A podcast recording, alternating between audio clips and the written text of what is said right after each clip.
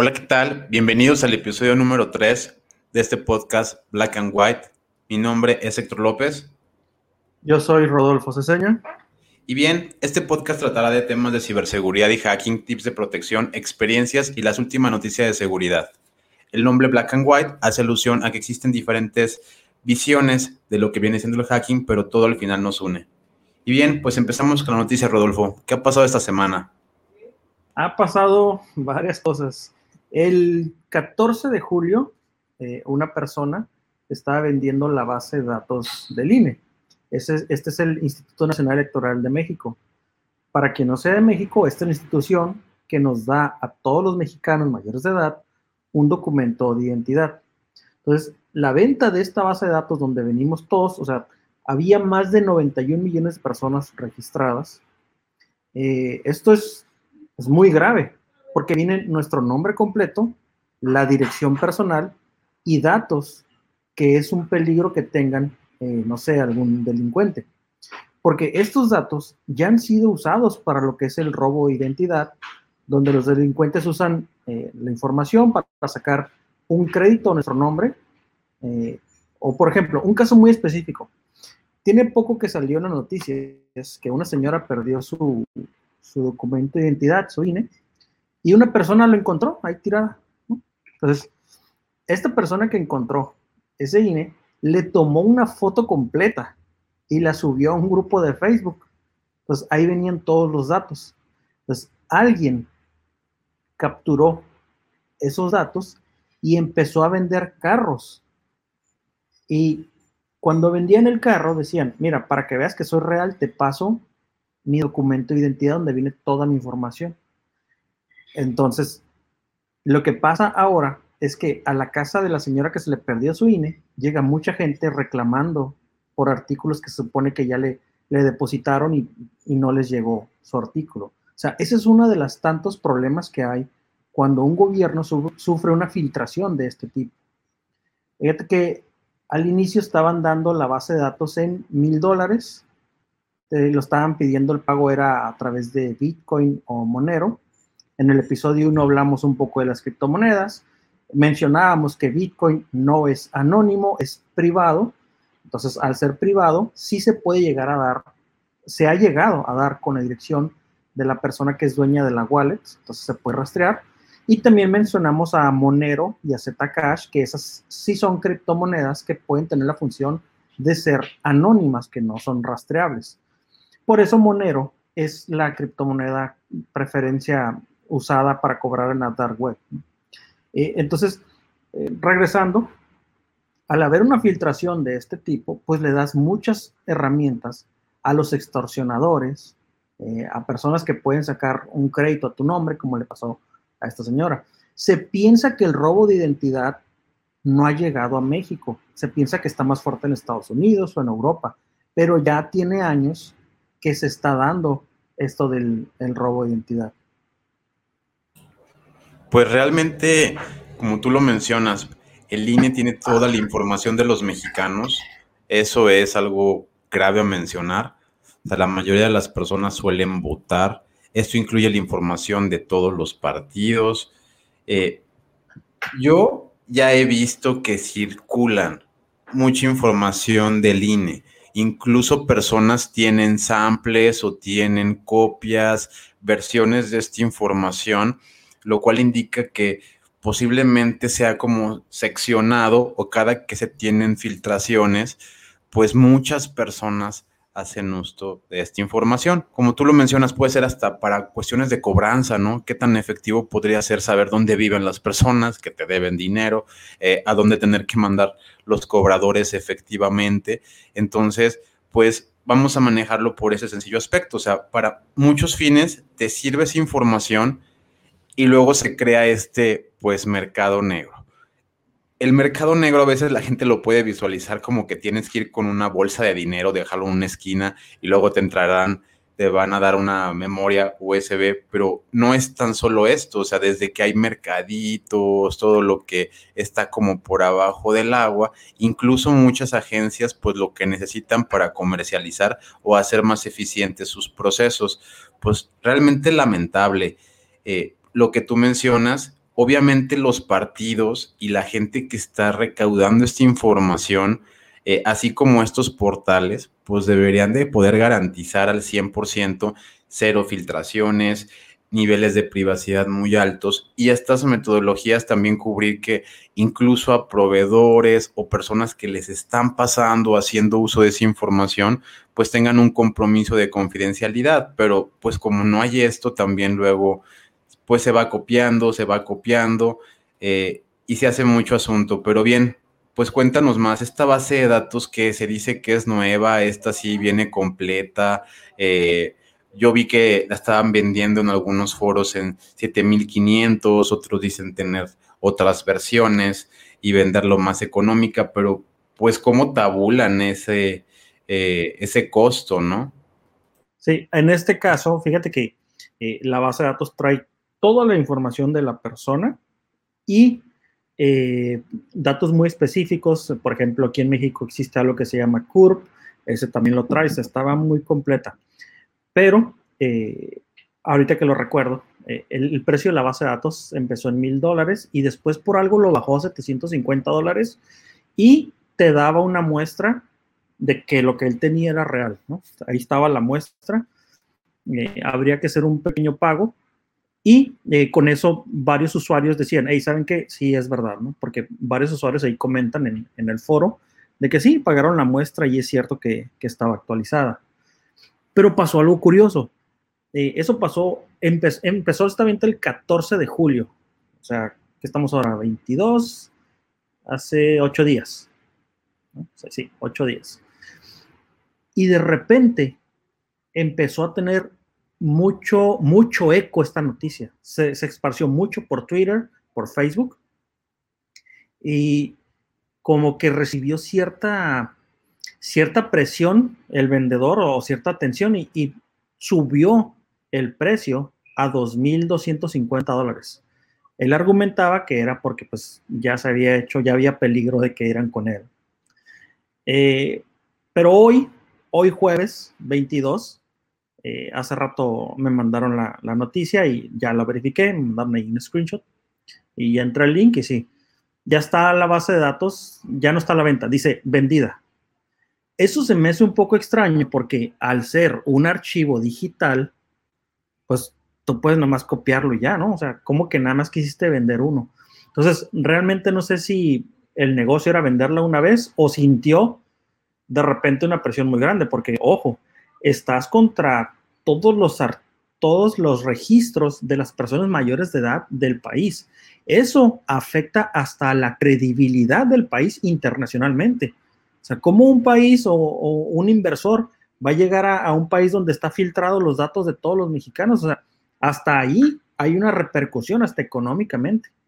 Entonces, al ser un gobierno, pues los gobiernos tienen el suficiente capital como para invertir y contratar expertos para ver hacia dónde llegó, o sea, forenses expertos o, o incluso legalmente poder llegar hacia los dueños del foro y decirle, oye, a ver, pásame las IPs o de dónde viene el registro.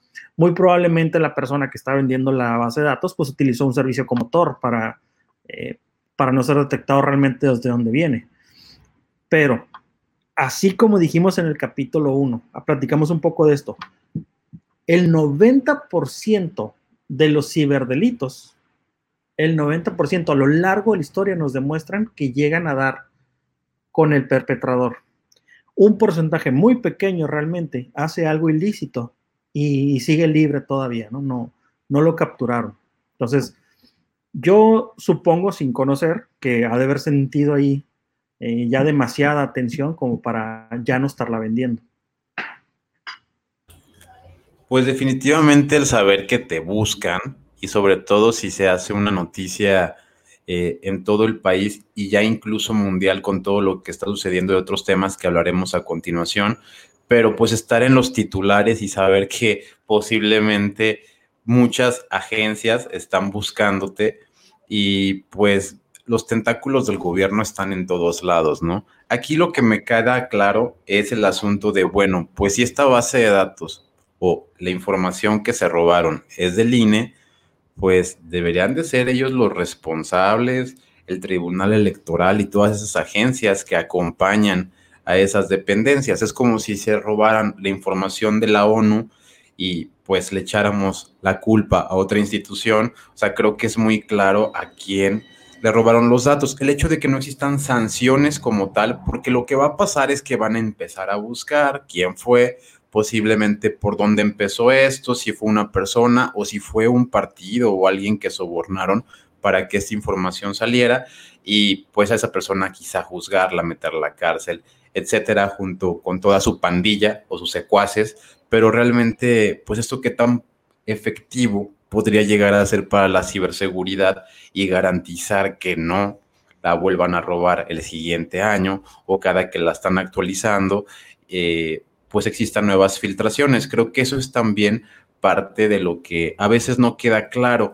Ahorita que mencionamos lo del INE, eh, como puede parecer que es algo exclusivamente de México, pues también hay otro tipo de base de datos de votantes, o sea, eso se filtra. De Estados Unidos te puedes encontrar la de los estados completos. O sea, aquí está pasando que cuando nosotros salimos a votar y toda la información brinda sus datos, eh, pues estos llegan a caer en otras manos y luego, como tú lo mencionas, se puede ya manejar el hecho de que lo extrapolen a otro delito, como es el robo de identidad. El robo de identidad puede ser desde hasta mandar un correo de phishing o un ataque de ingeniería social o como tal suplantar una identidad que puede llegar a ser cualquier usuario password que de credenciales del banco, credenciales de un correo privado, o sea, sí es grave el hecho de que pues nuestros datos acaben en cualquier lado. Sí, el tema está muy, está turbio, porque eh, lo hemos mencionado anteriormente, sin meternos en política, también está el tema de que el presidente actual de nuestro país no le gusta mucho esa institución. Entonces, se va a tener que ver porque tiene cierta de independencia en lo que es este instituto que lleva todo el registro de, los mayores de edad, el INE. Entonces, a lo mejor también por ahí eh, puede ser, vamos a ver con el tiempo qué fue eh, lo que pasó o a veces, a veces ni sabemos, ¿no? Como que ahí lo dejan abierto y, ah, sí, este, no se ha resuelto y pasan los años. Claro que sí. Y bien, para el siguiente tema tenemos lo que viene siendo el spyware. Eh, empezaré por hablar un poco de lo que es el spyware a nivel general. Es un software malicioso que sirve para espiar. Eh, y ahora, dicho esto, Pegasus eh, fue un software que fue utilizado para espiar a muchas personas, no solamente activistas ni personas eh, que estuvieran en contra del gobierno. Se supone que cuando tú, en primera, esto hay que hablar un poquito de antecedentes, el gobierno no tiene eh, la autorización de espiar telecomunicaciones privadas. Todos tienen derecho a la privacidad, a la integridad y ciertas cosas en tu persona y no ser violentado incluso por medios electrónicos. Entonces el hecho de que este gobierno compre software de espionaje, pues para nada está bien visto. Pero bien, Rodolfo, ¿tú qué sabes al respecto? Se dice que el tema ahorita volvió a aprender porque pues hay una nueva lista de todas estas personas que fueron afectadas.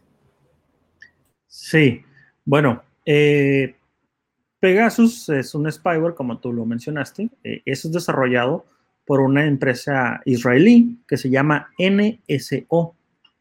Los, los israelíes, el, país, ellos son muy, muy, muy buenos en lo que es la intervención de telecomunicaciones. Probablemente, si no es el mejor, es, está en el top 3 de los países que más desarrollan tecnologías para intervenir eh, comunicaciones y, y ciberseguridad. Entonces, de ahí viene la empresa. Eh, ellos iniciaron en el 2010 y en el 2011 ya tenían, ya tenían ellos en, su, en sus registros que ya habían infectado varios equipos. Esta herramienta, la de Pegasus, fue desarrollado por ellos y solamente está a la venta para entidades de gobierno. Y para que un gobierno la pueda comprar a Israel, tiene que pasar por un tema de importación porque es considerada un arma. Entonces, no es que cualquiera de nosotros, si tuviéramos el capital para comprarlo, podemos llegar y, y comprarlo, ¿no? Se dice que el gobierno mexicano, bueno, está el documento ya filtrado porque hay una ley que permite o que obliga a, ciertas entidades de gobierno a la ley de transparencia.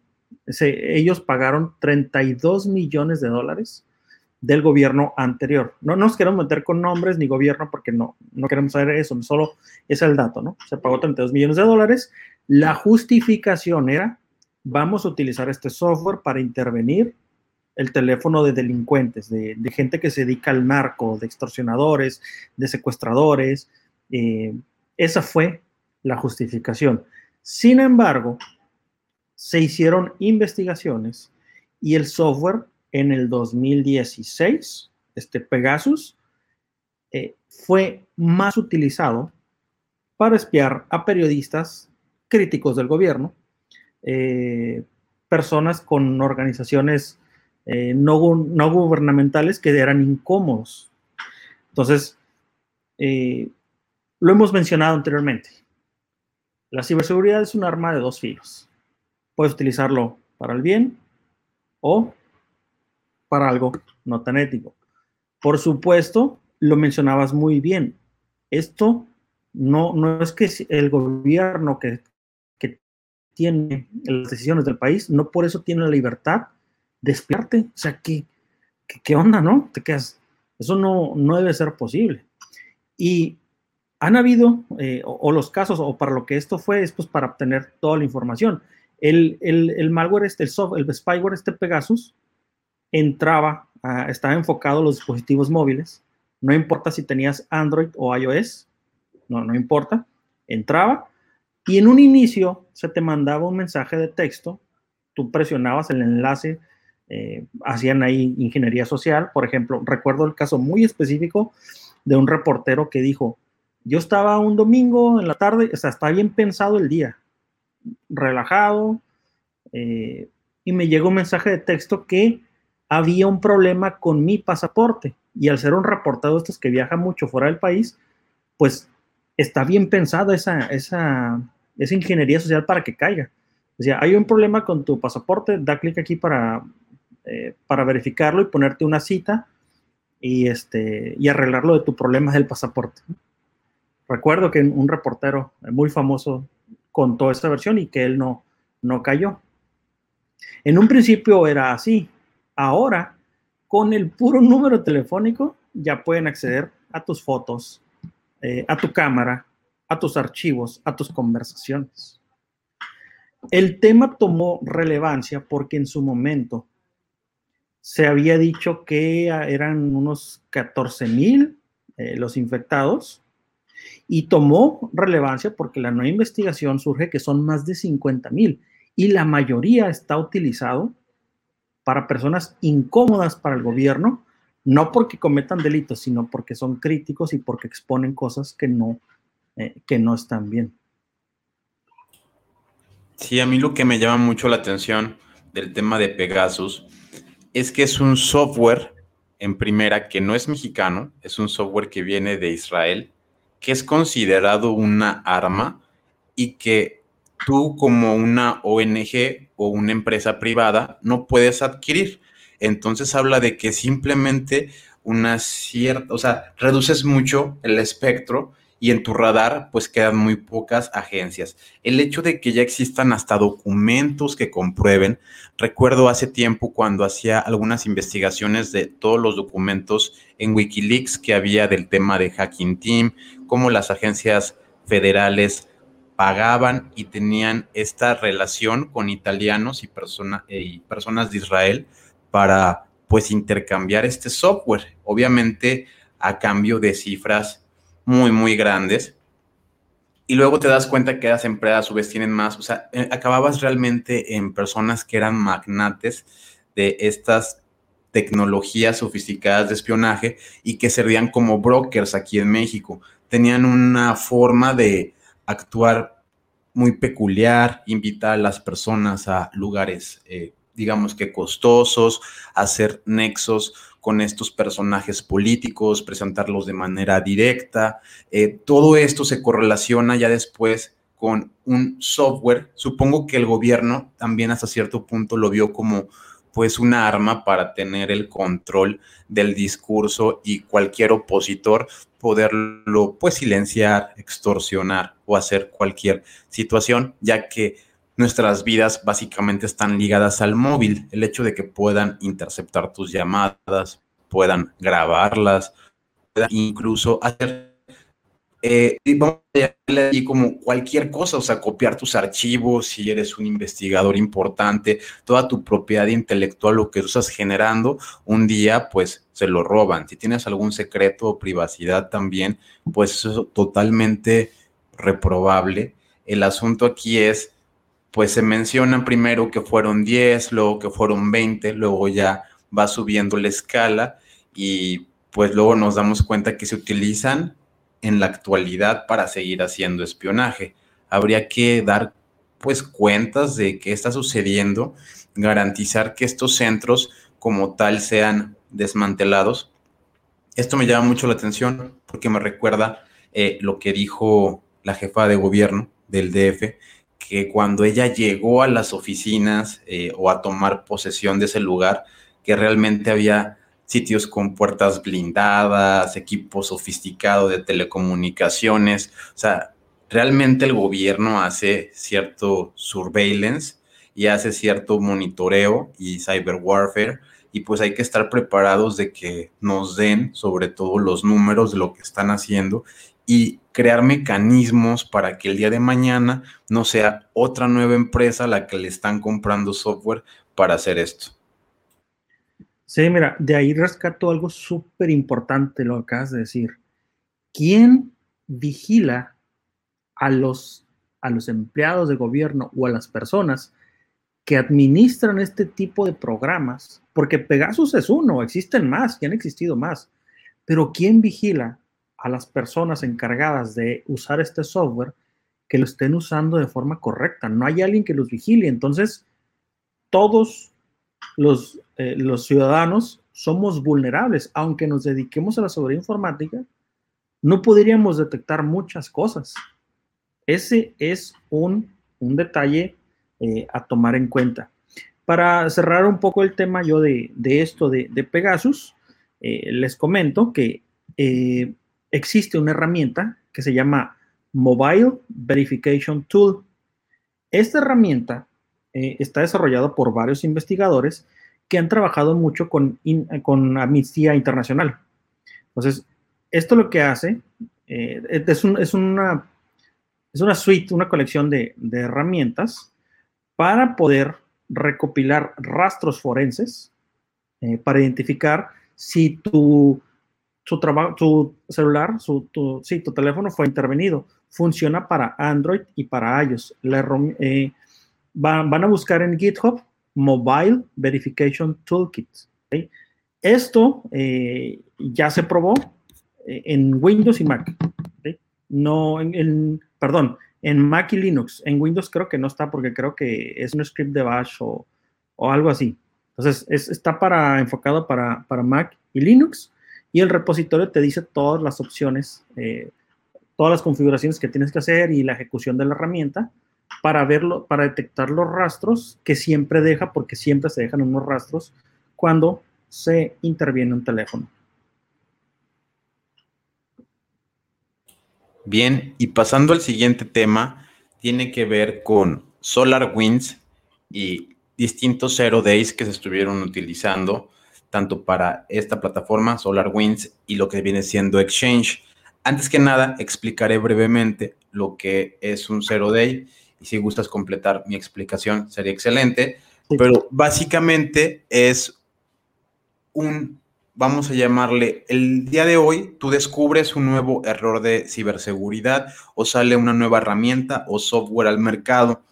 Si tú eres un investigador o puedes no serlo, puedes ser una persona eh, con fines maliciosos, un cracker, pero tú descubres un nuevo error y creas un código para poderlo explotar, estas vulnerabilidades se les llama como de día cero. O sea, está como descubierta el día de hoy y sobre todo es cuando todavía el proceso de informar al fabricante o hacer, en dado caso de que lo decidas, un full disclosure de la información no se ha hecho y tú lo tratas de monetizar por otro lado o intentas hacer cuestiones maliciosas.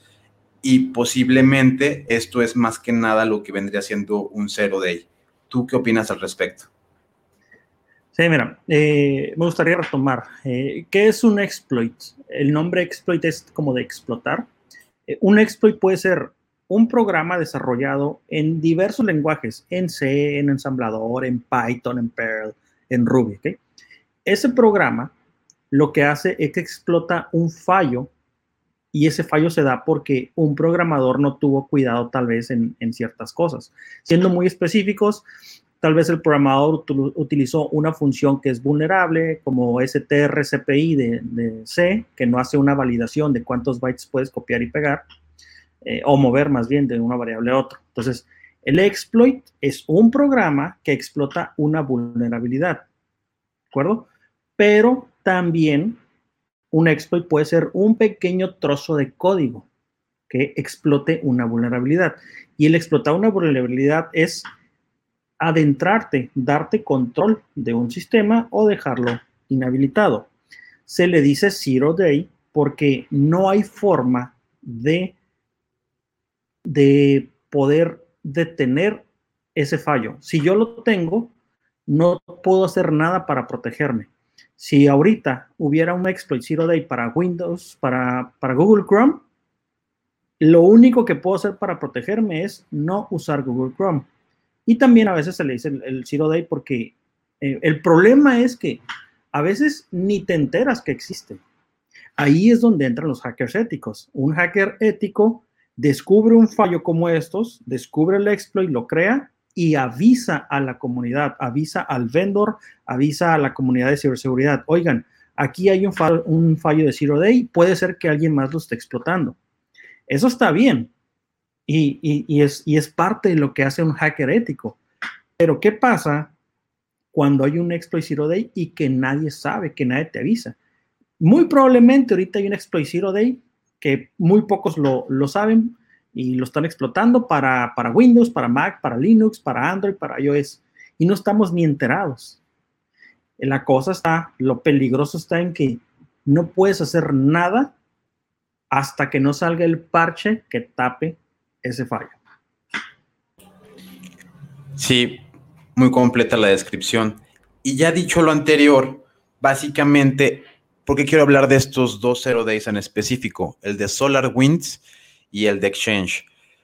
Tú, para entrar remotamente como un hacker malicioso, un ciberdelincuente a las empresas y posteriormente ya sea sea lo que tú vayas a hacer, desde exfiltrar información, instalarles un ransomware, correr un backdoor o simplemente molestarlos con un ataque de negación de servicio, esto ya es irrelevante, es tu primera línea de entrada, como decir, ¿qué es lo que van a tener estas personas instaladas?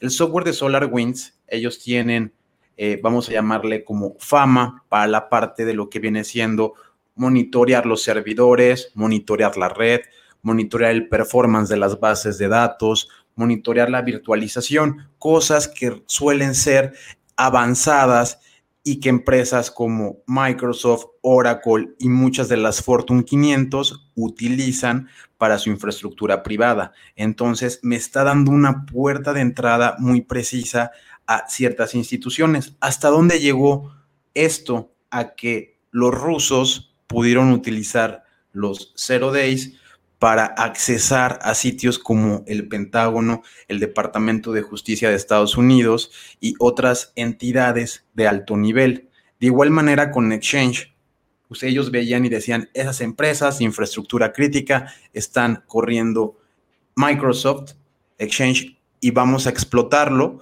y también logran acceder a estas empresas de alto nivel. Entonces, bueno, eso es parte de cómo el gobierno ruso se fue infiltrando. Quizás si eh, tres doritos después esto lo tratáramos de ligar con si realmente estas personas estuvieron también detrás de lo de Cambridge Analytica y cierta manipulación que hubo en las elecciones de Estados Unidos. Pero pues a veces el Zero Day podríamos pensar que es simplemente algo técnico, algo que eh, se quiere llegar a demostrar, eh, pero puede llegar a tener otro tipo de fines cuando ya se hacen como estas campañas de ciberdelitos.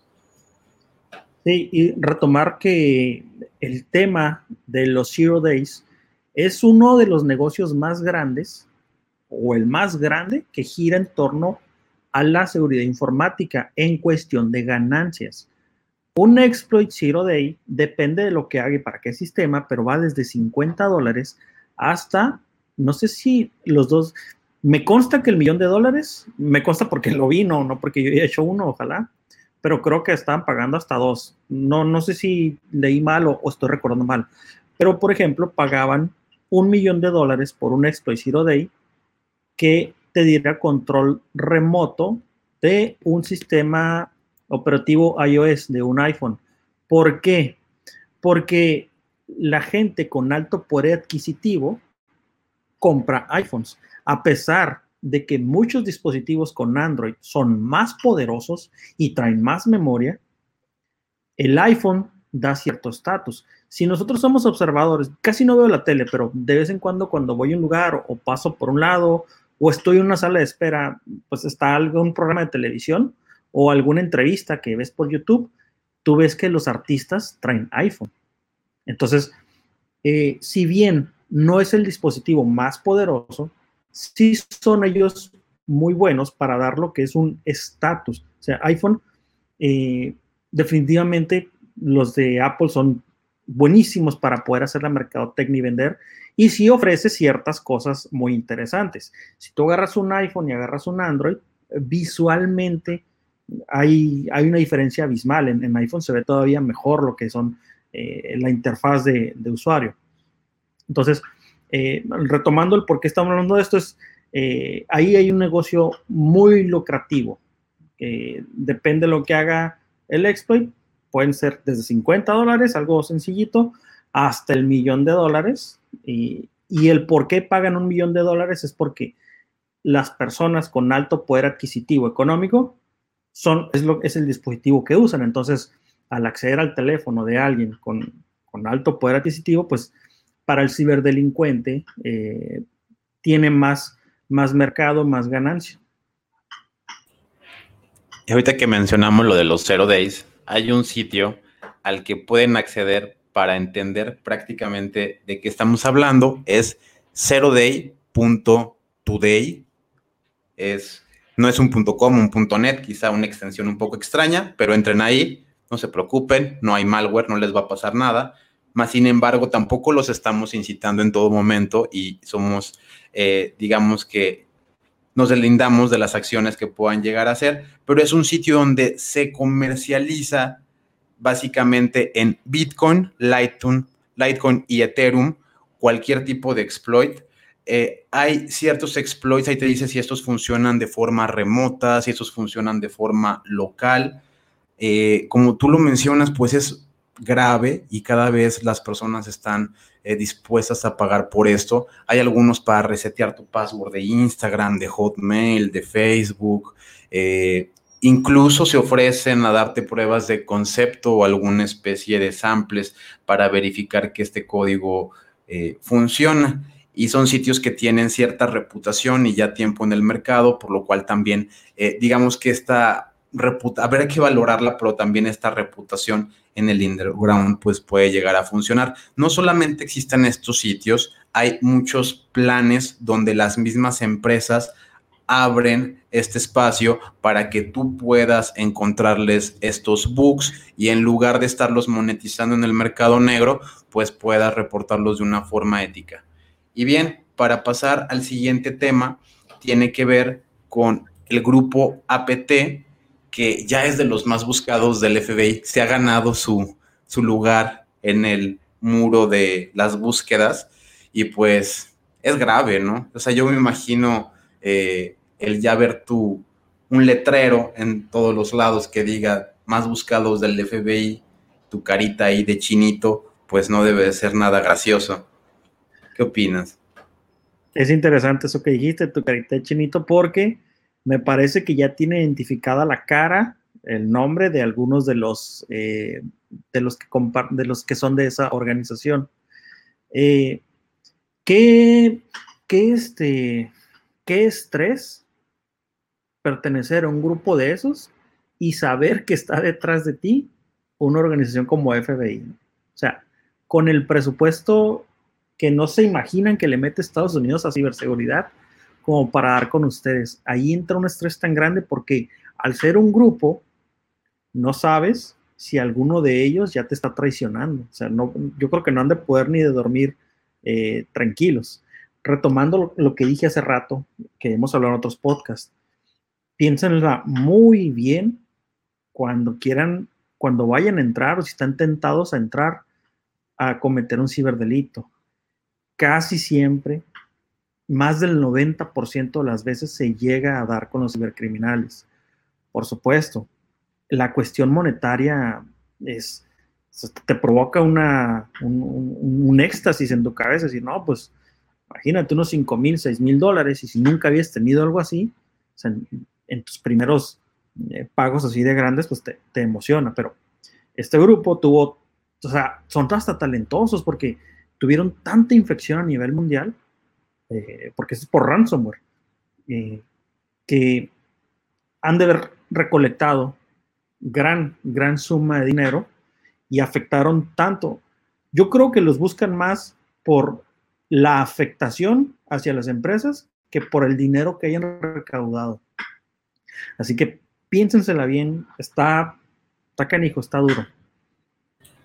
Sí, realmente el ransomware se ha vuelto eh, ya una, vamos a llamarle como una línea de seguimiento muy concreta que tiene Estados Unidos. O sea, está decidido a que esto no se expanda. Eh, evidentemente, pues no quisiera llamarlo así, pero creo que algunas personas pueden concordar conmigo.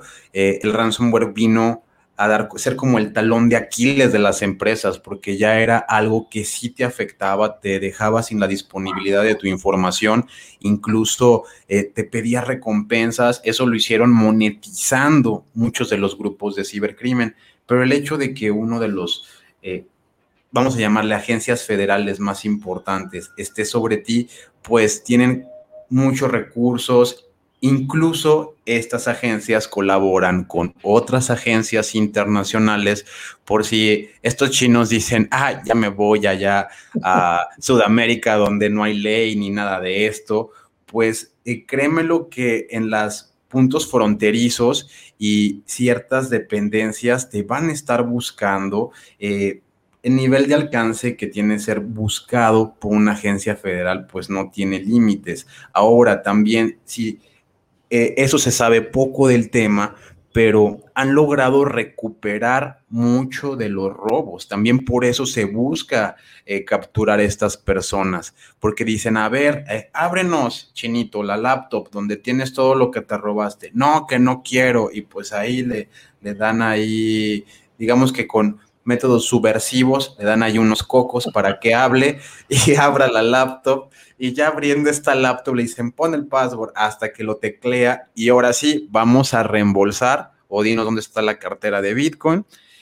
Resulta que ya tiene unos 30 Bitcoins este chinito de todo lo que se ha robado. Y pues obviamente estos suelen reembolsarlo primero se supone que a una agencia judicial y posteriormente eh, esa parte sí la desconozco, pero las empresas afectadas que pagaron rescate podrían eh, a lo mejor solicitar que se les reembolsara este dinero. Hasta esa parte no lo sé, lo que sí sé es que ellos como agencia federal sí están haciendo esa incautación y esa recuperación de los bitcoins. Sí, y fíjate, Héctor, es muy interesante cómo varios grupos de cibercriminales avanzados vienen de China. Pero ¿por qué interesante? Porque las leyes para ciberdelitos en ese país son durísimas.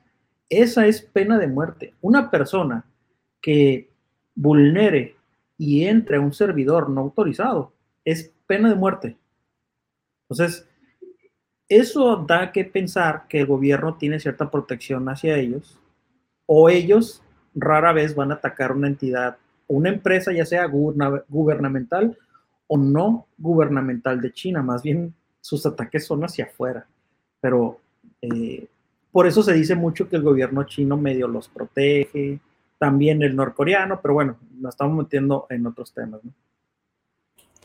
Más sin embargo, creo que tocaste un punto bien importante porque en algún punto esta persecución, cuando se realice el cómputo forense suficiente y demás, puede que esté muy ligado a lo que mencionas o que quizá fue una campaña política o que es parte de la ciberguerra que están haciendo junto con los rusos e Irán contra Estados Unidos. O sea, muchas de estas investigaciones nos pueden dar mucha información de nexos que tiene el gobierno subcontratando pues grupos de criminales, que es algo que no se puede hacer, pero pues va a esclarecer todo este tipo de información bélica que se tiene como parte de la guerra informática de hoy en día. Y bien, pues ya por último, Rodolfo, ¿nos tienes una recomendación? Sí, la recomendación de este podcast es la página Wi-Fi Map .io. Esta página lo que hace es que se da cuenta de, de, dónde te encuentras, eh, de la ubicación, y te muestra los Wi-Fi, las, redes de Wi-Fi de Internet libres, abiertas, cercas a ti. Entonces, tú le puedes dar clic ahí, en cuanto lo abras, tiene un botón grandote que dice Find eh, Wi-Fi, ¿no? O tú le puedes poner el nombre de una ciudad, no sé, si por ejemplo, yo estoy en la Ciudad de México y le pongo Bogotá, me va a dar una lista de eh, los Wi-Fi abiertos de Bogotá. Así que esa es la recomendación mía de la semana. Pues bien, hemos llegado al final del podcast. Nos veremos en 14 días con un nuevo episodio. Esto fue Black and White y pues cuiden sus credenciales, cuiden su información confidencial. Nos vemos en la siguiente emisión. Hasta la próxima. Nos vemos en 14 días para el episodio número 4.